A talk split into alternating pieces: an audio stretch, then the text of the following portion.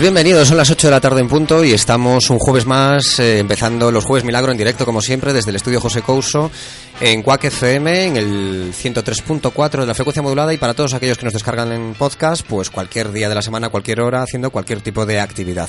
Bienvenidos un día más, yo soy Iván Flashback y os voy a presentar como siempre a la gente que colabora conmigo para hacer el programa, Javi Warhol que está en el control, Jonathan Gómez, nuestro doctor más maligno, Borja Lamas Dani de Kiz. Hola. Y espero que en unos minutos llegue de currar, pues, Oscar SR. Mientras tanto, les saludamos, os saludamos a todos vosotros. Bienvenidos una vez más al programa que hacemos en directo, como siempre. Y pues eh, comentar rápidamente cuatro efemérides para no perder tiempo, que nos han parecido curiosas. Eh, la apertura del MoMA en el año 1929. Nos vamos al año 2005 cuando Canal Plus cancela por fin sus emisiones analógicas y su frecuencia es ocupada por el Canal 4. Y tal día como hoy nacieron David Guetta en el año 67 y fallecieron Juanjo Menéndez en el año 2003. Qué guay lo de cuatro, yo lo recuerdo perfectísimamente. Pues fue tal día como hoy, a las 20 y 44 de la tarde. Me acuerdo que salían todos como unas gradas sentados, todos los lo que, lo, las, bueno, los presentadores y estas cosas. Y empezó con Iñaki Gabilondo, ¿no? Sí, empezaba él hablando en un plano cerrado, se iba abriendo el plano y estaban todos. Al lado estaba Boris. Bueno, es que a mí me moló mucho el inicio de cuatro, estaba muy guay. ¿Y cómo ha evolucionado este canal según vosotros? Fatal. ¿no? Fatalito, fatalito. Sí, porque al final, al principio era eso, un poco el, el alternativa a toda la parte comercial de Telecinco y Antena 3, que era un rollo, y quizás era la parte un poco que más conectaba con un poco con nosotros, ¿no? Así como con los Sí, que buscamos algo distinto. Se metió Mediaset y, Y se- y la cagó. se. O sea, desde que está Telecinco, Mediaset metida, vaya. Efectivamente. Bueno, pues si os parece vamos rápidamente a la actualidad. Vamos a comentar, nada, tres cositas que tenemos aquí puntualmente y venga, vamos a ello. Vamos a ello, pero mientras tanto... Es que cuatro. Cuatro nos han dado una maldición. Es Mediaset, Mediaset, Es nos, Mediaset, nos quiere ¿no? hundir.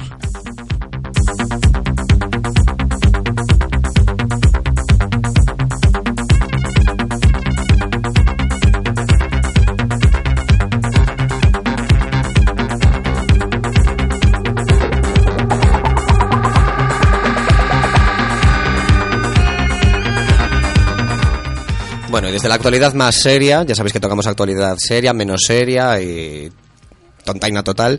Eh, esta sí es actualidad seria y es el tema de las becas Erasmus que el ministro Bert, una vez más, pues quería quería cargárselas.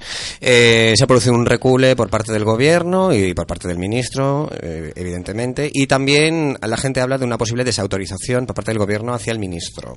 ¿Qué os parece esto de que se quieran cargar este tipo de becas y que... Bueno, que se quieran cargar todo realmente, porque yo creo que queda poco ya que se puedan cargar. Es una cagada más, realmente. Yo creo que se han dado cuenta, además después de las manifestaciones multitudinarias que hubo contra la ley de educación.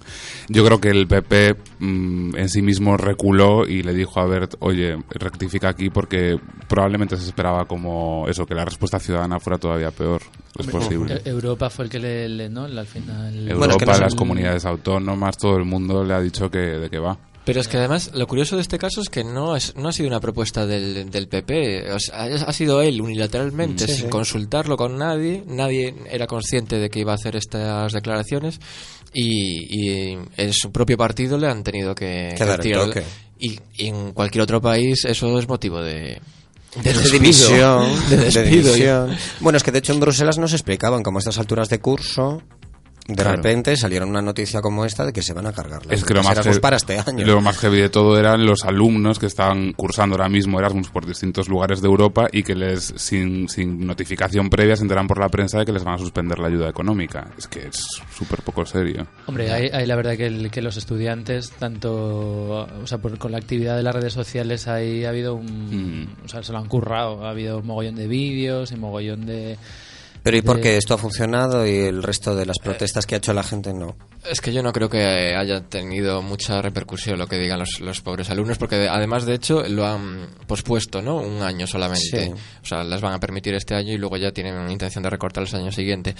Es más la, pre- la propia presión interna de- por parte de miembros de su propio partido, está claro.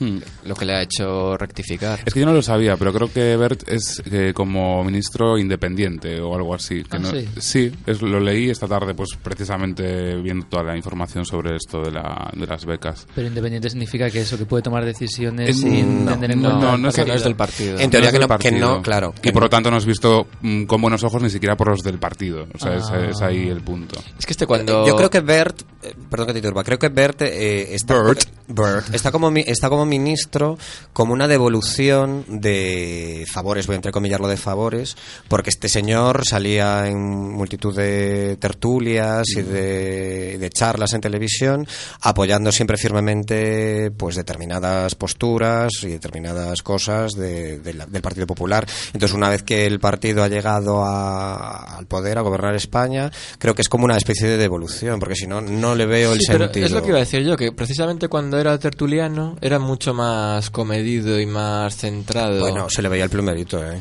sí. A ver, pero- en determinados pero- asuntos decía cada cosa que madre mía de mi vida. Pero o ¿y no es un poco fuerte que de repente tú por, por apoyar, o sea, entonces, igual que la gente que apoya económicamente al partido, al final, claro, la devolución de favores es ponerle, es, es ponerle en un puesto como ministro, o sea, porque le Sí. puedes poner en un puesto, pues yo qué sé, de secretario de, o de, pero claro, de... Él era uno de los cabeza. dos eh, sociólogos que asesoraban a, a Rajoy. Entonces, eh, eh, Rajoy lo puso ahí por, por su trabajo de asesoramiento y dicen que es el empeño real con esta reforma de la ley de educación es de Rajoy más que de él. O sea, que está Rajoy detrás como, como proyecto... De todas formas, propio. yo tengo muy grabado en mi mente que, por ejemplo, la- en las tertulias de Teresa Campos hace años, o otro tipo de tertulias que se metían en televisión hace pues 10, 15 años, toda la gente que apoyaba de una manera u otra en sus afirmaciones al Partido Popular ha ido escalando y ha tenido sus programas. Hablo, por ejemplo, de Curre Valenzuela, que ha tenido sus propios programas en Y no- Telemadrid y cuando no- esa mujer Norma- pero y no sabe ni quitarse las bragas del derecho, por decirlo de una forma suave. El, este, el Bert, por ejemplo, quiero decir... eh, Mira, Norma Duval estuvo apoyando ahí al PP como una loca Sí. y no le han dado ninguna revista ni ningún Hombre, El punto ¿no? Roma. Estuvo, trabaja, estuvo trabajando muchísimo en televisión española. En la época de Aznar, ella era la que tenía los especiales, que Cada organizaba José Luis. Moreno, hacía de presentadora junto a Ana Bregón, que también es un poco de, de esa... De esa... O sea, que, que Ana, Ga- Ani Gartiburu es la Norma Duval de, de Rajoy, ¿no? Ah, la ¿sí? época de Rajoy. No sé, digo, porque como hace, se hace todo, No sé. no sé, bueno. En fin, bueno, otra cosa que sí le afecta a mí muy de cerca también al Partido Popular es el cierre de Canal Nou en la Comunidad Valenciana, que... um, eh, Curri Valenzuela está ahora en las tertulias de Radio Nacional 1 por las mañanas. Pues que nadie escuche Radio Nacional 1, por favor, porque es que esta mujer habría que quemarla viva como a las brujas en la Inquisición, Nos, con, nos apunta Javi Warhol. Ya te digo. Aparte de sus ideas, porque es pésima presentadora. No, pero es que además, bueno, a mí alguien que trabajaba en la tertulia de María Teresa también, este fin de semana tomando cañas, me comentó que es que Curre Valenzuela llamaba a Mayor Oreja justo antes de empezar el programa para que le dijera un poco por dónde tenía que ir el asunto. Me parece el colmo. Pero bueno, esto... Eso se, se asesora. Comentarios, claro, se asesora, fíjate. Pero. ¿no viste el vídeo de ella cuando pierde los papeles, se vuelve Sí, loca y, tira el ordenador. tira el ordenador? Eso es buenísimo. En Telemadrid. Fire ahí la curry. Sí, sí. Bueno, eso, hablemos un poco entonces del, del canal de la televisión autonómica valenciana, que después de un montón de años en antena, pues debido a los recortes también, pues parece que de momento lo han cerrado, lo han cerrado definitivamente, pero el personal pues se ha trincherado ahí para seguir emitiendo y tratar de hacer fuerza para una readmisión, que no sea de todo el personal, por lo menos de una parte de él. ¿no? Sí, hoy, hoy leí tres cosas distintas, pero re- relacionadas. La primera es que la gente de, izquierdas, eh, los directivos de izquierdas, o que iban a coger como lo, eso, lo que acabas de decir, a trincherarse ahí, y hacerse fuertes hasta que los echaran. Eh, en la televisión griega, precisamente, que pasó lo mismo hace poco, eh, hoy ha entrado el ejército para desalojar a los que se estaban haciendo fuertes que no querían que se cerrara la, habita- la- hoy la habitación, la televisión. Y luego también he leído que hay la posibilidad de que en la Comunidad de Madrid eh, ocurra lo mismo. ocurra lo porque mismo. Telemadrid también tiene una deuda Sí, sí, enorme. sí. Bueno, todas las televisiones públicas, Sí. entre comillas, eh, pues tienen una deuda monumental. Televisión Española, incluso habiendo despedido la mitad de su plantilla, se ha quedado con una deuda enorme. Y es una televisión que no funciona, además. De todas que- formas, en el caso de la televisión valenciana, eh, todo viene de una gestión pésima. O sea, hoy leía que eh, eh, tenía contratados como a mil y pico, tra- mil y largos, casi dos mil trabajadores, que sumaban más que Telecinco y Antena 3 juntos. Sí. Es que es como, pero vamos a ver, ¿esto qué es? Y además se había hecho en un plazo muy corto, ¿no? Sí, en sí, el sí. 2000... Es una pena, es una, 8, es, 2009. es una pena porque es la primera autonómica de una comunidad con lengua cooficial que, que, que Que está, cae. que está cayendo y no sé, es como el símbolo de, de, de- de dónde estamos. ya. Es el sim- yo creo que empie- empieza a ser eh, realmente la decadencia, se empieza a ver la decadencia de la crisis. Esto empieza la decadencia de la crisis. Porque yo creo que alguna más va a caer. Y lo más, lo más fuerte de todo es que el PP valenciano lo que dice es que, eh, digamos que aluden a que es preferible tener una sanidad pública de calidad y ciertas otras cosas para... eh, o sea, es ese que es comentario del es, Fabra es fue rastrero, hijo de puta. Porque luego los, los millones que se meten en Fórmula 1, ¿qué? Por Ya, ya.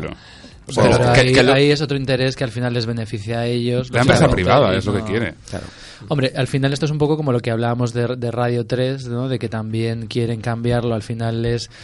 mm, ¿Qué va a pasar con Radio 3? Que no lo teníamos aquí en plantilla. Ya, por eso lo estaba mirando, por, Pero- por, por no adelantarnos. ¿Qué va a pasar pero- con- con Radio 3, ya que sacas el que, tema? que Radio 3, ayer solta- saltaba la noticia, ¿no? De que quieren hacer que sea una, una emisora de Radio Fórmula. Ujú. O sea, que, que eso significa, ¿no? Que a lo mejor... A eh, ver, no es malo por definición, o sea, Radio Fórmula, lo que pasa es que lo asociamos todos con, con una Con cosa muy 40. concreta, claro, con, con los 40 principales, que es una Radio Fórmula, pero Radio Fórmula es un formato de radio, como lo podríamos hacer aquí, lo que pasa que...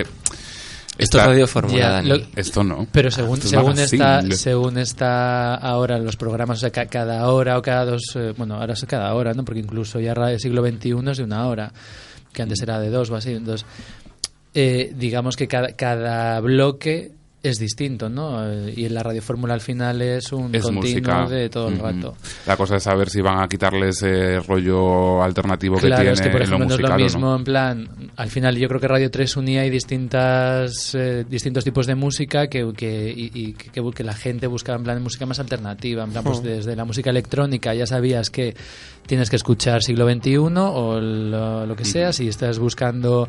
eh, Bueno, es la música que realmente no se escucha en el resto de emisoras.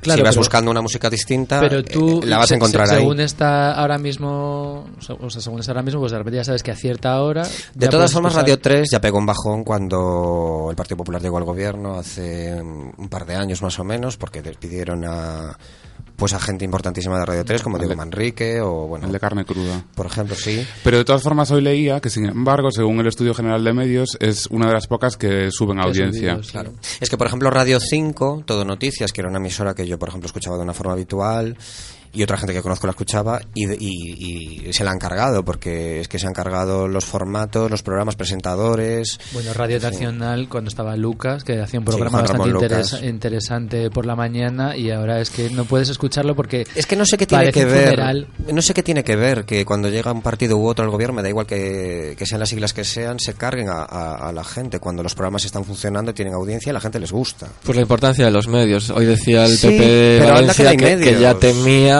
por, por ser eh, salir de nuevo victoriosos en las próximas elecciones en Valencia, precisamente por, por no poder disponer de la televisión. Del canal Now. Mm. Bueno, si os parece vamos a dejar los temas serios y nos vamos a relajar un poquito con un poco de música. Hoy vamos a relacionar la entrevista que tenemos preparada para vosotros pues con la música actual y es que pues la cantante Bi Flecha, una cantante viguesa, está estos días estrenando un nuevo disco y nosotros pues nos vamos a hacer eco de, de una de las canciones que van incluidas en ese nuevo trabajo, que se llama Mundo Bizarro, un tema que mezcla varios estilos musicales, de los cuales hablaremos con ella dentro de unos minutos. Mientras tanto, escuchamos a Bi Flecha y su Mundo Bizarro.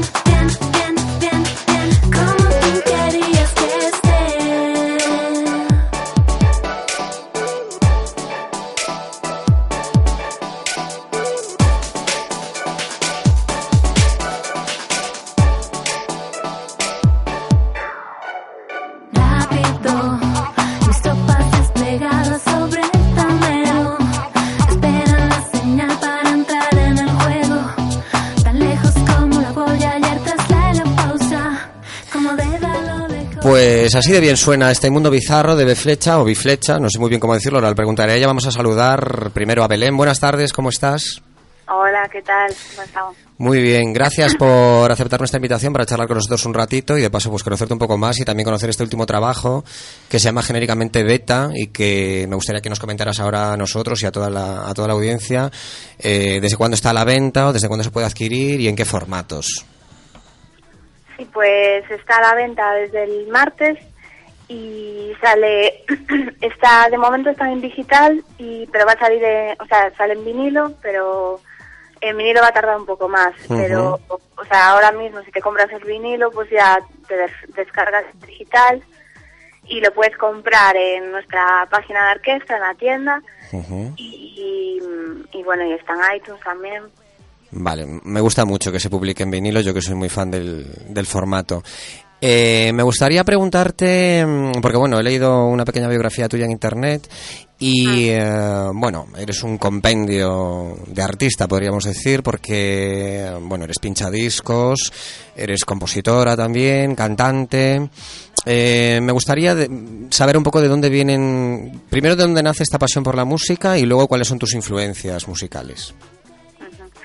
Bueno, yo a ver, empecé un poco, pues eh, mis inicios así más tempranos fueron eh, grupos de pop rock y de ahí eh, hacía era componer canciones y, y, poco a poco pues em, em, bueno empecé a utilizar el, lo que son eh, el ordenador programas de audio para, para hacer las maquetas y al final pues fue como que descubrí en, lo, que son los programas de, audio que podía hacer otro tipo de cosas, entonces fue como me metí un poco más en la producción musical. Y, pero bueno, siempre fue natural porque, o sea, eh, fue eso, que como que una llegó a la otra y paso más siempre seguí haciendo lo que es eh, componer canciones, ¿no? el rollo es que fui como utilizando todo tipo de herramientas. Y pues al principio eso, pues tocaba la guitarra y pues la guitarra, por empecé a utilizar samplers y, y abrir me abrí un poco también, bueno, que empecé a escuchar más música y, y bueno, un poco ha sido siempre lo mismo, pero hasta hoy, pero pues definiendo un poco más mi estilo, ¿no? Y viendo qué cosas, en, en qué en qué cosas me siento más cómoda y, por ejemplo... Eh, Pero, por ejemplo, ¿de, de, dónde salen toda esa, esa mezcla de, diferentes estilos que tú mezclas en tus canciones? ¿Cuáles son las influencias? ¿Cuál es la música que escuchabas de pequeño, de adolescente, que te llevaron un poco a mezclar todos estos diferentes estilos musicales? Claro, a ver, yo escucho mucho, mucho, muchos estilos de música. Escucho música de antes, escucho música de ahora, escucho música comercial, escucho música que no es tan comercial. Y entonces es como que voy cogiendo eh, de cada cosa lo que, lo que, lo que me identifico con ella. Y entonces es como un poco eso, lo, lo que a mí me define, pero de todas, la, de todas esas vertientes. Pues eso, cuando era más escuchaba más música, música de la radio, música más comercial, y después empecé a eh, descubrir otro tipo de músicas y fue como intentar, bueno, eh, ir definiendo mi estilo con, con todo lo, lo que tenía. Eh, muy bien, pues yo esperaba algún nombre ahí, pero veo que no quieres mojarte con nada. ¿Cómo, cómo? Que yo esperaba algún nombre de algún grupo, algún cantante o algún compositor, algún arreglista, alguien que te hubiera llamado la atención especialmente o el, no sé, que te gustara, que te comprara sus discos, que coleccionara su discografía, pero veo que simplemente vas un poco ahí por, encima, por encima de eh, todo sin adentrarte, ¿no? Por ejemplo, este disco pues tiene este disco es como es un disco para escuchar seguido entonces hmm. está influenciado eh, bueno esta, esta canción por ejemplo que hemos escuchado ahora Mundo Bizarro Personalmente a mí me suena muy noventera. No sé si estás tú de acuerdo o no. ¿Cómo es que no te entendí ahora? Digo que esta canción que hemos oído para presentar la entrevista, que es Mundo Bizarro, a mí personalmente me suena muy noventera. No sé si tú estarás de acuerdo con esta afirmación o no. Sí, es un poco inspirada. Claro, por ejemplo, es, inspirada en, el house clásico. Eh, también en el disco hay pues, mucha inspiración en la actitud positiva de, ese estilo, de, del house clásico de, del principio. Y, pero bueno, también eh, como es como muy cine- cinematográfico también. Ujú. es, eh, es, eh, es como para escuchar todo seguido, desde el principio hasta el final. Y, y luego, por ejemplo, pues hablando así más del concepto y tal, pues es como una historia, una aventura. Entonces cada, cada tema es como un capítulo. Entonces, claro, pues eso así como muchas cosas. Vale. Eh, tú has participado en, en- en diferentes festivales, eh, incluido pues el Sonar. Me gustaría también que nos contaras muy brevemente, por favor, cómo, cómo ha sido tu experiencia participando en este tipo de festivales internacionales donde se reúnen pues la creme de la creme de la música electrónica, indie.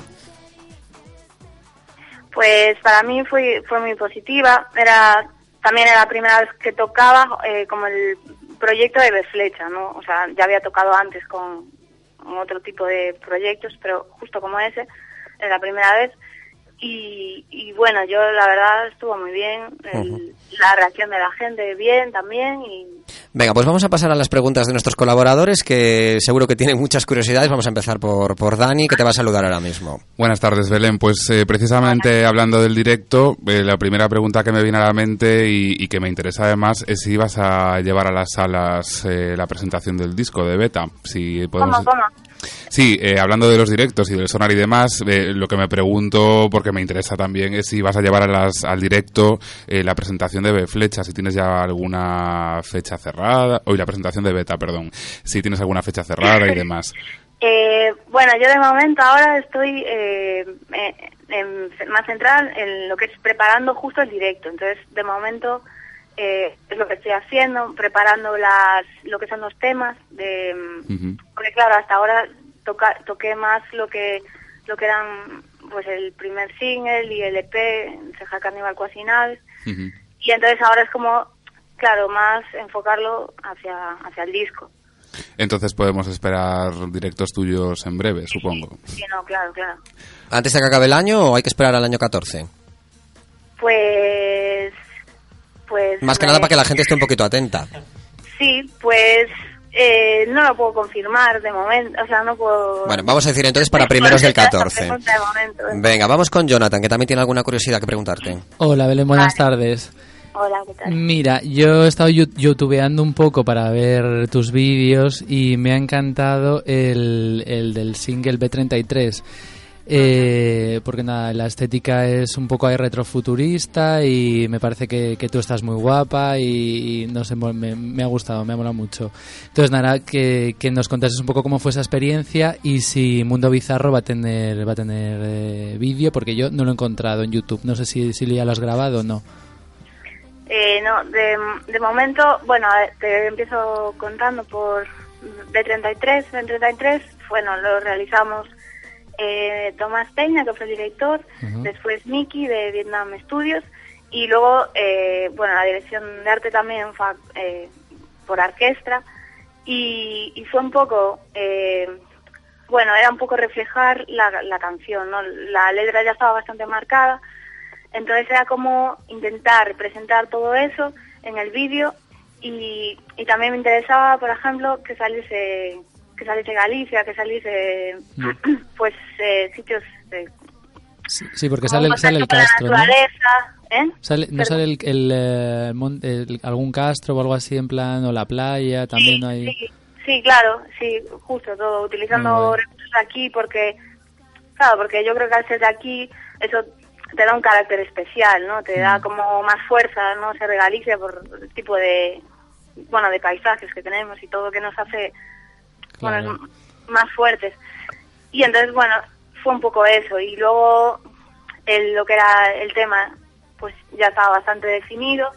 Que bueno, también me gustaría también aclarar Mm. que, por ejemplo, la gente habla del, del amor cósmico, pero que bueno, que no tiene por qué ser eh, un amor cósmico, o sea, un amor entre una pareja, o sea, que puede ser más representar como una búsqueda de, del amor, pero el amor como pasión de algo o cualquier cosa, ¿no? Que, que bueno, aprovechamos. también. Está bien, sí, que lo aclares. Vamos con, con Va. Oscar, que también tiene alguna curiosidad que hacerte.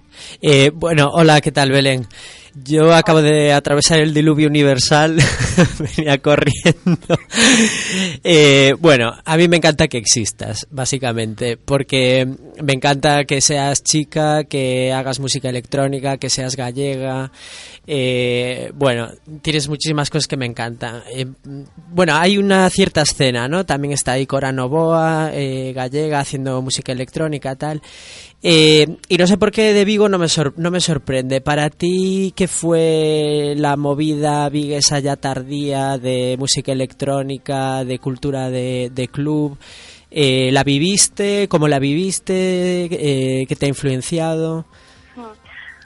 Yo aquí en Vigo, eh, aquí siempre hubo mucha actividad en plan pues de DJs, de clubs, eh, de, mm, está Sin Sal también audio que, Hmm. Que hacen conciertos y bueno. Y entonces a mí, la verdad es que sí me tocó pues igual por la época, no sé, del igual del 2000, Ujú. a principios del 2000 hasta mediados, así, pues sí que viví pues lo del el Bademecum, luego había otro local que era la bola de cristal, que ponían funky y así R&B, y, y la verdad es que eso sí que ¿Qué, local, ¿Qué local nos recomendarías, por ejemplo? Imagínate que ahora te decimos, el equipo de los Jueves Milagros nos vamos a Vigo a tomar unas copas y nos dices, pues tenéis que ir impepinablemente a este local. pues os podría recomendar el Uno Está, por ejemplo, no sé, o... eh, es que ahora mismo, la verdad... Eh, Estás un poco en blanco, ¿no? Te, te pillas así con el, con el pie cambiado. Eh, vamos a vamos a seguir con la entrevista a Biflecha, esta artista gallega y de Vigo, como decía Óscar hace un momento. Yo quería preguntarte, eh, antes de terminar, eh, los invitados al- a la entrevista en el programa nos dejan una pregunta para el invitado de la semana siguiente, ¿no? Y Pepón, Pepón Nieto, el actor, que fue nuestro último entrevistado hace un par de semanas, nos dejó su pregunta para ti, que te la voy a formular ahora y si tú tienes a bien dentro de unos segundos, una vez me la contestes, dejarme la pregunta para el invitado o invitada de la semana que viene, pues sería fantástico. Eh, Pepón Nieto nos, nos deja esta pregunta para ti. ¿Qué prefieres, mar o montaña? que prefiero mar o montaña. Sí. Eh, O el espacio sideral, por ejemplo. Ya dicho lo dicho del amor cósmico que dijiste antes, yo qué sé. Puedes salir por donde quieras, vale todo. Pues mar, eh, mar eh, algo de la montaña, las dos, sí puede ser. Bueno, vale, pues eh, vale. Y ahora, Las si nos... playas que están ahí. ¿qué playa frecuentas tú, por ejemplo, de la costa de la costa y de, de Vigo, por ejemplo? ¿Vas a las, Hombre, pla- pues- a las playas de Cangas, por ejemplo? Por ¿Te Cabo quedas...? Gómez, por ahí, sí, por Cabo Sí, ¿no? Esas zonas muy bonitas. Venga, pues eh, déjanos tu pregunta para nuestro invitado o invitada la semana que viene.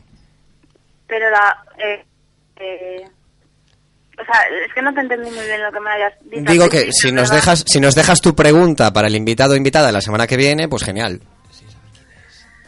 Pues... Y, se- y me dais una pista de quién es o Vale, algo. no sabemos quién es todavía. Ah. Ahí está lo guay de la cuestión. La pregunta puede ser cualquiera y cualquiera puede ser quien la conteste. Es, eh, Vale todo, ¿eh?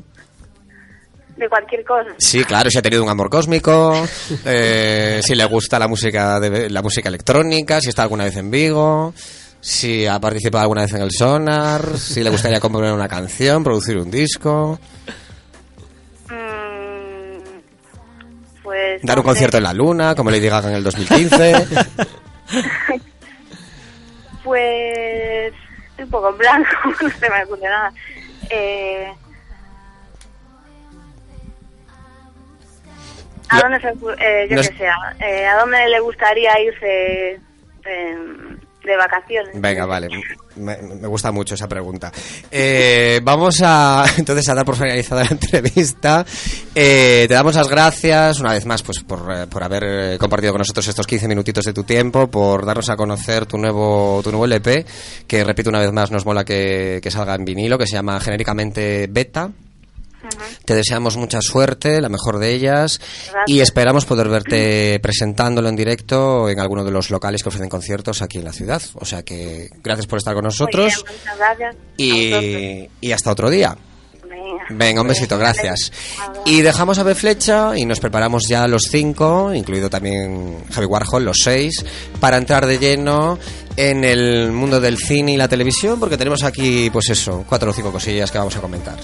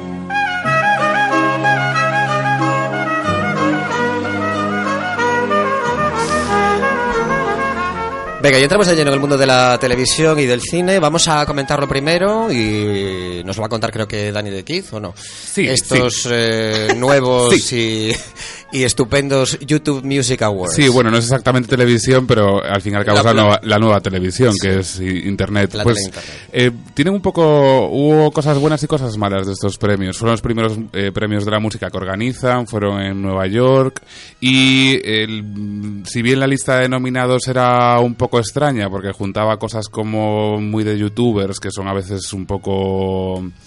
eh, pues Amateurs. o desconocidas y otras son fenó- fenómenos virales, pues era un poco extraño. Pero el concepto era muy guay porque era una gala sin guion, una entrega de premios sin guion que dirigía Spike Jones.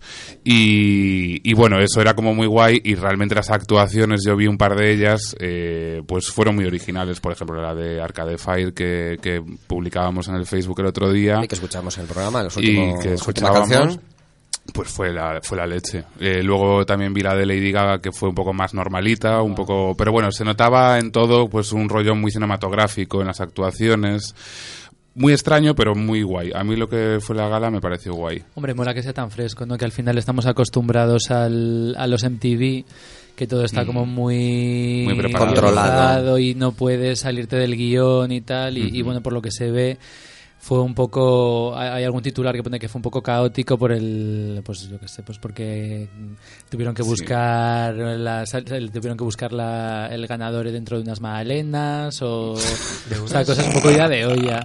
Que también magdalenas. está guay porque es como fresco. Claro. Magdalenas cósmicas. Sin embargo, la audiencia fue fatal, no, no tuvo nada de... No. ¿No? ¿Y por qué creéis que se crea esto, estos nuevos premios de la música? Hombre, porque YouTube se está metiendo cada vez más y de hecho han avanzado que va a haber movimientos en cuanto que se van a posicionar sí.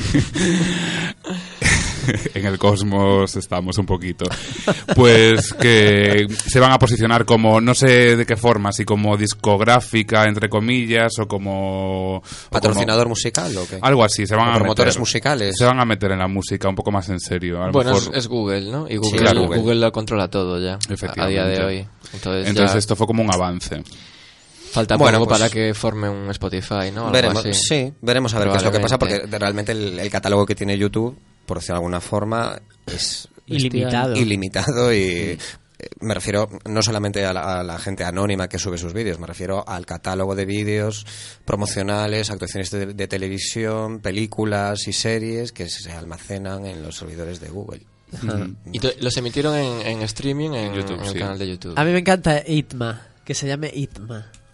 Ah bueno claro YouTube Porque Music es Awards claro. Y-T-M-A, Sí, el tema de las siglas es muy fuerte. Sí. El MA siempre está por medio, hija. Irma de Santis. Barraco. Venga, vamos a hablar ahora de una nueva producción de Canal Plus que mm, se estrenó este pasado lunes a las 10 de la noche en horario de prime time en la cadena. En el canal, una serie que rememora los momentos más importantes de las series que se han producido en España desde el año 1973 y que se llama España en serie y que cuenta con la colaboración pues de los eh, actores, actrices, productores, guionistas y directores que han colaborado para que estas series pues alcanzaran el éxito en su momento. Eh, ¿Qué os parece esta, esta nueva apuesta de Canal Plus por, eh, por este formato de documental? Pues buenísima. De hecho, los canales mm, españoles deberían de mirar un poco hacia Canal Plus y todo lo que hace. Porque es una- yo, por ejemplo, este tipo de cosas, bueno, te las puedes luego Descargar. descargar y demás de forma tal, pero quien no tiene para pagar Canal Plus, Mm. eh, realmente es que son la oferta, una de las mejores ofertas Sí. que hay a nivel televisivo. De hecho, hay un canal del- de la plataforma Digital Plus que se llama Canal Plus Extra, Mm. que está genial. Aparte del Canal Plus, me refiero, aparte del Canal Plus. Suscríbase. Sí, bueno, a ver, no quiero hacer ningún tipo de publicidad, pero me refiero que los contenidos del canal, es decir, desde películas independientes, documentales, actuaciones de los diferentes festivales Sonar y otro tipo de festivales importantes en el mundo, musicales, eh, cortos, cada, cada, después de cada película te emiten un corto, por ejemplo, eh, programas de la televisión americana, de cine, de entrevistas en profundidad que, de las que ya no se hacen aquí en España, bueno, en fin, que está muy bien. De todas formas, el España en serie este, que si yo lo he visto el lunes cuando se ha emitido, eh, es una serie de cuatro programas para la gente que lo quiera ver. Eh, cuatro programas, cada uno estará dedicado a un aspecto de las series. En este caso, el primer programa estará dedicado a los héroes. Y eso, repito que cuenta con la colaboración de prácticamente de todo el elenco de actrices y actores, a- a- salvo los que se han muerto evidentemente, que han participado en las principales series de éxito que se han hecho en España en los últimos 40 años. Y también guionistas, productores, en fin, todo tipo de, de- de gente que ha colaborado en esta serie. O sea que yo la recomiendo. Seguro y- que hay chicha. Sí, yo la recomiendo. Es que lo que falta es un poco de imaginativa, ¿no? El resto de los canales, porque esto es un formato que es como muy evidente, ¿no? Pues estamos, Sí. en, estamos en televisión, ¿de qué vamos a hablar? Pues de la historia de la televisión, que ya tenemos Vamos a hablar de televisión, da igual que sean- claro, que sean series, programas. Y que a la gente le apasiona ver eh, los actores de los años 70, las series, cómo empezó cuando todo era en blanco y negro, etcétera. Lo que y pasa- cómo han ido evolucionando las series también, la producción de las mismas. Sí, lo que pasa que lo fácil es siempre apuntar al país X y ver lo que funciona y, copiar, copiarlo. y, y fusilarlo Bueno. tal cual, comprar los derechos y punto. A ver, el presente está muy bien también, pero yo, ahora que la TDT es tan amplia, podría, a mí me encantaría que hubiese un canal por año Es tan que hemos dejado y atrás. es tan variada. Ya, eso te iba a Claro, me encantaría, me encantaría que hubiese un canal por año que hemos dejado atrás y que tú de repente te vieses el canal 1980 y, Con lo y- que se y año. pasasen todo en ese canal, todo lo que pasaban en 1980. Yo ya no pido uno por año, pido uno general de archivo. es lo que pido. Sí, pero bueno, también Que así se lo siempre dependes un poco de los horarios o de, de, bueno, de que hoy- aunque hoy en día todo el mundo lo graba todo, ¿no? Pero es que no sé, a mí incluso hay, hay ahora cosas que me interesaría ver de hace cinco años y que, y que no ha quedado, pues no estaba YouTube tan, tan al día, ni, ni nadie grababa tanto. Hombre, porque lo recuerdas Y- también de una manera totalmente distinta, porque no sé, es como... Y luego pasa como con las películas. Hay, hay programas de televisión que envejecen fatal y hay otros programas de televisión que los ves de hace 20, 30, 40 años y podrían estar producidos ahora mismo. Pero incluso en la web de la de Radio Televisión Española, ¿no? Que con esto de TV a la carta y todo esto, se suponía que ibas a No, tener eso es ibas a tener disponible todo el archivo de Televisión Española para elegir el, el programa que no, tú quisieras, imposible. pero es súper limitado. Pero es más que nada to- para ver, pero es que la tele te permite ver infinidad de cosas, te permite ver eh, cómo era la sociedad, incluso por la temática, hasta dónde llegaban las series, cuál era la estética, cuál era la manera de grabar, cuál eran las preocupaciones. Es que es... De vestir. De todo. Sí, sí, todo. Maquillarse todo. las pelucas, el momento del beso, de la escena sexual que no se veía, Los rombos. los dos rombos. Pues yo creo que no. Yo creo que no deberían de hacer. Yo no creo que deberían que haya Eso que es lo que nos gusta. un canal, que un canal por cada año. Hay que mirar un poco adelante, que estamos hartos de la misma televisión, estamos hartos de ver cómo se hacían los programas de televisión. A ver, que conste, o sea, un programa de archivo puntual me parece bien. Ahora, canales ya, ¿qué dices? Yo un Va. canal de archivo Que utilicen los sí canales creo de que es necesario. Un canal de archivo puede ser uno de los de la, del De espectro española. de televisión española, que Sí. lo hagan. Anda cosas que no así. te gustaría ver ahora el bus. No, no, no. Repetido. No, yo lo que quiero es que hagan nueva Con televisión. Liborio. Hotel Pero es que el Glass. problema, Dani, es que como lo que hacen nuevo es peor Que lo antiguo, antiguo. por eso tiramos de lo antiguo. Pero como hay muchos canales ahora en la TDT y son todos iguales y son todo Es programas... todo un horror. Por eso le preguntaba mm, antes si creéis que es variado, porque a mí la TDT me parece un horror. Porque Ah. al final este momento americano de las... Igual. El jefe, los que van a los desvanes a subastar cosas... que eso es una cosa totalmente bodas. fuera de, O sea, a nosotros ni nos va ni nos viene a mí que Pero se hagan engancha. subastas. Mm. Claro, pero porque al final lo ves como muy friki, o sea, ves algo como que es distinto y no estás acostumbrado a verlo. Pero, Pero luego son todos iguales, porque están los del pantano con los cocodrilos, los de las subastas... Las super tartas. La A mí me encantaría que hiciesen quién quiere A mí sí me- pujar por mi hijo. Cuidado con eso, que a lo mejor te quedas con él. Yo no quiero pujar por ninguno. No, no, no, no. Atrás, Satanás. Venga, vamos a acabar este momento cine-televisión hablando de la vuelta a televisión de Buena Fuente, que vuelve a la sexta, eh, parece ser, a hacer un, un late night, como ya hizo hace un par de años. En Antena 3. pero Ah, en. Antena 3, perdón. El mismo grupo, sí. El mismo grupo, en Antena mismo. 3. ¿Qué os parece el retorno de Buena Fuente a la tele, Oscar? A mí me encanta. A mí me parece uno de los cómicos más, más auténticos y más grandes que hay en el, en el país.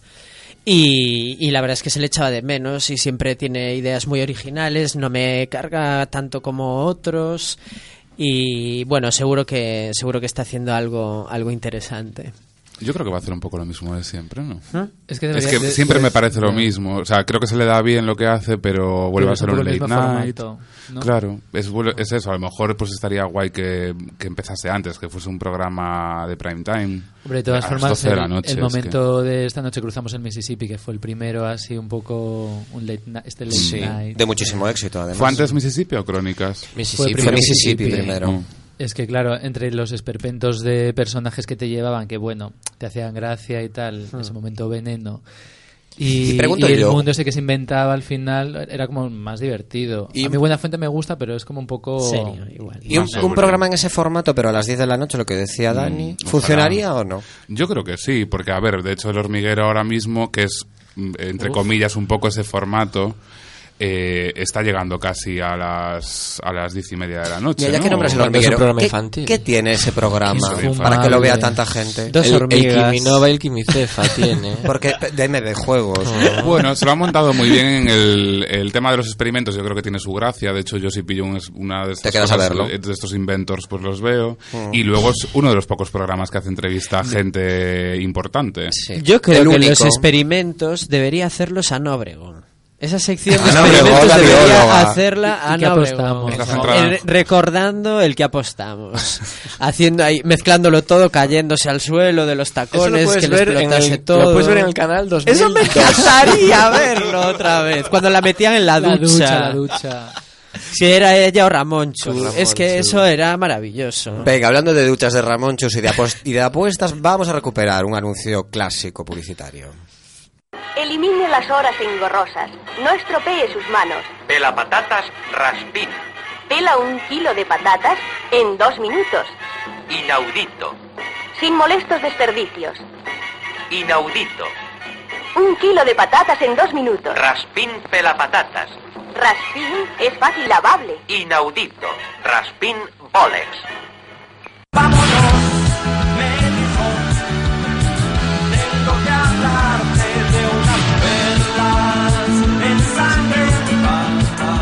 Venga, y después de nuestro pelapatatas favorito, que es Inaudito. inaudito, vamos con la perla de la semana que eh, pues También hemos- es inaudita. que también es inaudita. Hemos seleccionado a Fran Cuesta, que no tiene nada que ver con la comunidad de la que sea vecina. eh, llamado también Fran de la Jungla, que tiene un programa propio en cuatro, que está de aniversario, y que se mete en camisas de once varas esta semana para declarar que el camino conseguido por los homosexuales en 30 años se lo están cargando 10 mariconas. Estáis consiguiendo que vuelva la intolerancia. Todo esto, pues, eh, a ver.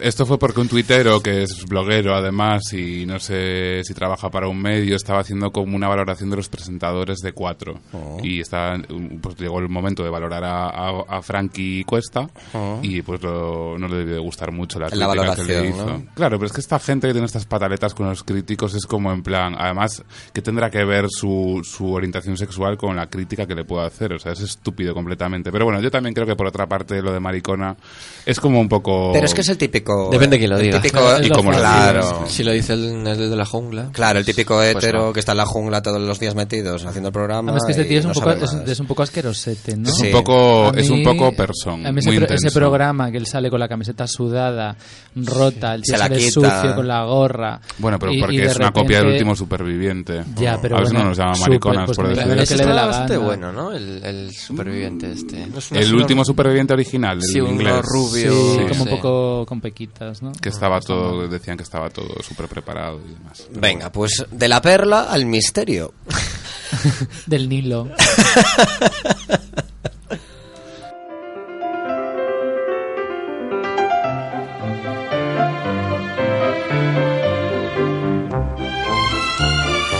Y el misterio, esta semana, pues nada más misterioso que Nicolás Maduro, el presidente de Venezuela, que parece que sigue viendo a Chávez por todas partes. Amén. Estos último, estas últimas épocas parece que lo ha visto en una excavación del metro de Caracas. Se ha fumado un porro. Ok. Yo creo que, no sé, este señor debería o, o tenía la- la- las lentillas manchadas o algo, o, o al final... La cosa es que ya- fue- ya la, fe, la fe te hace ver cualquier cosa. La ¿eh? fe como María José Cantudo, que perdió la fe en Acapulco, ¿no? Las Pues- caras de Chalves. Pues yo creo que este hombre es súper inteligente. ¿Ah, sí? Sí, porque eh, como... Porque va en Y os voy a decir por qué. Porque como sí, yo creo que como, como políticamente él no es muy fuerte y está con- constantemente dependiendo de un hilo, eh, yo creo que él tiene metido en la cabeza que la mejor estrategia es Recordar a eh, Chávez, ¿no? no recordarlo, sino como santificarlo. Ah. Eh, si no puedes con la política, puedes con la religión. Y entonces, eh, claro, crea- seguir cimentando el, El mito de de Chávez, Chávez, y, y él pues ser su, su heredero, ¿no? Como, bueno, como una especie de papa, papa chavista. Y porque si no, es que había visto un pajarito que Sí, sí. era cuando Era Chávez murió, también. sí, ahora lo ha visto en, en- bueno, una es excavación. Peor que pitita este hombre. De todas formas, lo de la foto se la pasó. Será el- igual de agarrado que Pitita, perdón que te No. Pitita fue la primera famosa que he visto en mi vida yo. ¿En Ah, serio? sí. En el Museo de Cera de Ay, Madrid. qué- Y era- Pero, pero estaba... Te iba a preguntar, ¿está tan arrugada como en la tele? hemos dejado sordos a todos. La vi en el Museo de Cera, pero era de verdad. ¿Cómo era de- Ah, estaba ella de verdad. Estaba ella de verdad visitando. Estaba posando. Qué susto. Eh, no, no, no, estaba como visitando las instalaciones, pero esto fue hace muchísimos años, yo era pequeño y fui a Madrid con, con mi abuela y mi prima y allí la vimos y fue el primer famoso que vi en mi vida. ¿Y qué te ahora- pareció, Pitita? Pues, ¿Te pareció, te pareció Lo raro es que- extraterrestre? Me pareció, sí, una mujer muy peculiar, sí. Lo raro como es de que no se, película, no se como pareciera a la. Virgen, ¿no? Y ella, te, ella te confundió con una. con una. con una, Con la cara de Un Belme. angelito. Con la cara de Belme. Te confundió con Marcelino Pan y Vino. Venga, mientras nos tronchamos, mete el corrillo. Javi, dale. Thank you for being a friend. Travel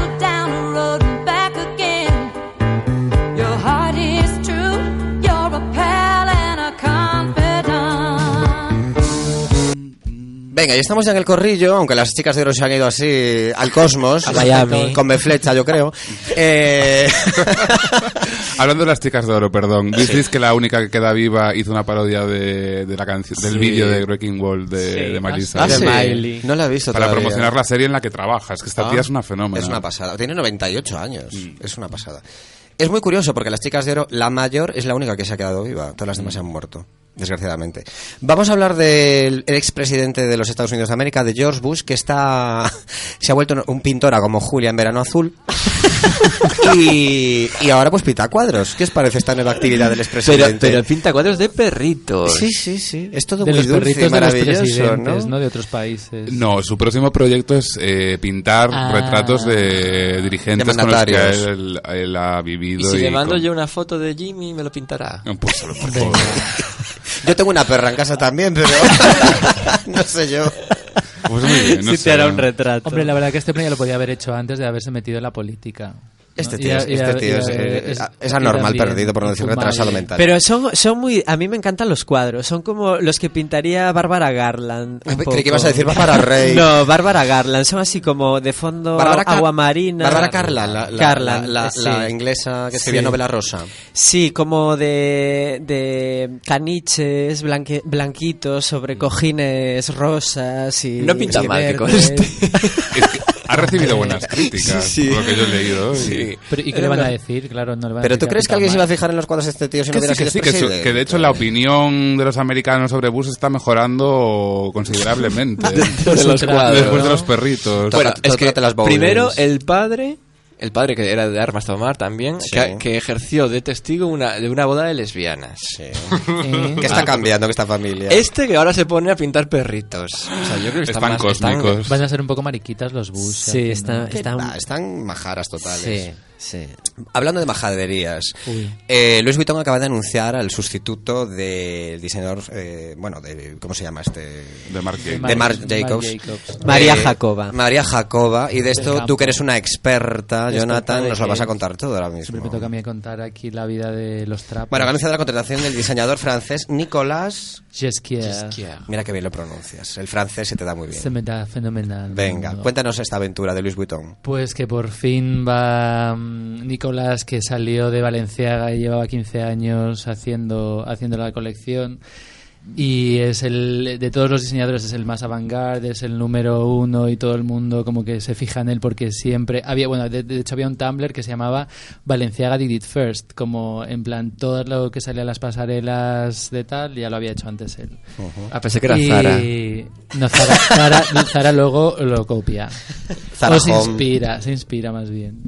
Y nada, entonces nada, la, la noticia es eso, que al final Louis Vuitton ha contratado a, a Jesquier para... ¿Te para parece un acierto? Tú que eres un experto en moda. Total, o sea, ahora va a estar todo ya, estamos ansiosos de ver... eh, De es- copiar. es- de, de ver, bueno. Creo que por fin vamos a podernos, a podernos comprar un Louis Vuitton, un, un buen logo, pero de verdad. Sí, Sí, ¿tú crees que, que per- respetará algo el legado de Marc Jacobs o No, yo bueno, creo no que es muy a antigua. Jacobs se lo va a pasar por el forro. Lo que estaría, lo que está muy, o sea, lo que, lo que es curioso es ver cómo va, él va a tratar ese momento de monograma, que Valenciaga no tenía nada de, de logos ni nada, pero a, a ver él cómo trata ese, ese rollo de Louis Vuitton que en Que todo. está claro, está en todas partes Claro. el logo. Y es lo que le da más beneficios, claro, entre los- otras cosas, los la marroquinería. ¿no? sí. Y quizá no, que- de- no deberían de dejarse las marcas estas grandes de tanto logo. Porque yo creo que los logos ya están como... Ya, pero la gente es muy Muy manidos. Sí, desgastados. Se ve cutre ya el logotipo. Claro. Y además, por ejemplo, Louis Vuitton, que es lo que más copiado está en, en Mm. cualquier fake chino, en cualquier market, incluso en la calle, Los ves el manteros. Louis Vuitton que ya no sabes si es de verdad o es de mentira. Claro, están muy curradas aún encima las, las Así que réplicas. nada. es que las preparados. réplicas las hacen los chinos, igual que los originales, y tienen las... eh, Sí, sí, sí. Pues los- igual. Como el bolso Birkin buena calidad. de Sí, sí. Exactamente. Hombre, en, en ese sentido, Marc Jacobs dejó el listón muy alto, porque colaboró con artistas que Claro, lo Leguio renovó. se hubiese fijado en ellos, en. Spruce, con Murakami. Bueno, iremos viendo un poco la evolución entonces con este nuevo diseñador en la marca Louis Vuitton. Tú nos lo irás contando puntualmente. Y ahora me quedan dos noticias. Una es que pues uno de los herederos a la corona, no sé en qué línea sucesoria, en qué número está, eh, que es Froilán. En la quinta me sopla Javi Warhol, que está muy al tanto de todo lo que se refiere a las coronas del mundo. Todo lo que point Efectivamente. Pues vamos a hablar de Froilancillo, que reparte flyers y vende caretas de estas de... Y suspende. Y su- bueno, claro. una Y se dispara tiros. Es y- que es una... es muy, es muy- Quiere matar a sus primos, los yo creo, que, huracananes. yo creo que va a acabar fatal este chaval. Bueno, Sí. Yo buena prefiero eso que ¿eh? haga una fundación. Bueno, Ya que se mantenga lejos de las fundaciones. No. Nos, nos, nos a las fundaciones. No, es el rebelde de la familia totalmente. Hombre, pero ha salido la Sí. madre. Pero nos es- encanta es que muy reparta borbón. flyers y estas Sí, cosas. sí, sí. Yo, yo quiero que, que cumpla ya 18 años y que le hagan un, reality, porque le hay- hagan un posado. Hay mucho... Bueno, sí, eso sería total. O sea, un reality protagonizado por... Un real un reality. Un real reality. un royalty. Venga, y vamos a acabar poniendo un poquito a caldo a Vilma Bosé, que ha posado desnuda para Interview. Ay, ya podía ser la Bim Bam Boom. La Bim Bam que Boom. Bosé. En Interview. Review. No puedo. No podéis con ella. No, puedo, yo no puedo tampoco. con ella y con todo su entorno. O sea, todo, toda la gente que aparece en Alaska y Mario. mm, Todos los delfines del parte- acuario no puedes con ellos. Por una parte me da mucha envidia porque se lo pasan muy bien y por otra parte no lo Bueno, pero también se lo pasan muy bien a costa de qué? A costa nuestra. A costa de, to- de, de todos los que compramos sus productos. Eh, Ay. Sí, bueno. yo Para que luego ellos puedan comprarte, comprarse otros productos para pasárselo bien. Yo odio más a su familia que al- a los del programa. Ay, no, Pues, pero Mira, los ¿habéis. ¿Habéis visto el vídeo de la colección de ropa que hizo Bimba Bose para Mau?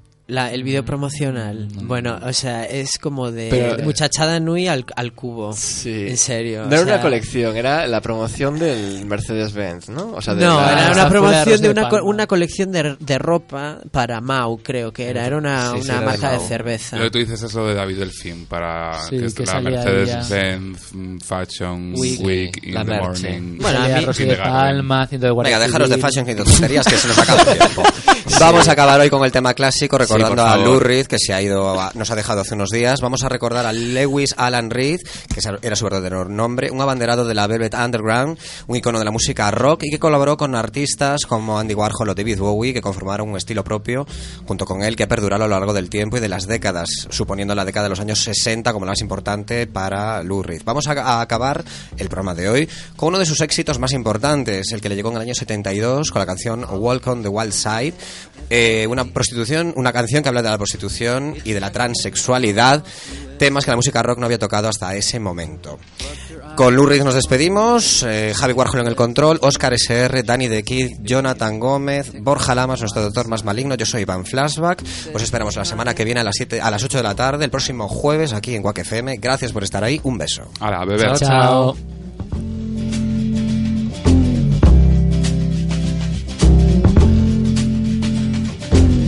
Candy came from out on the island. In the back room, she was everybody's darling. But she never lost her head, even when she was given head. She says, Hey, baby.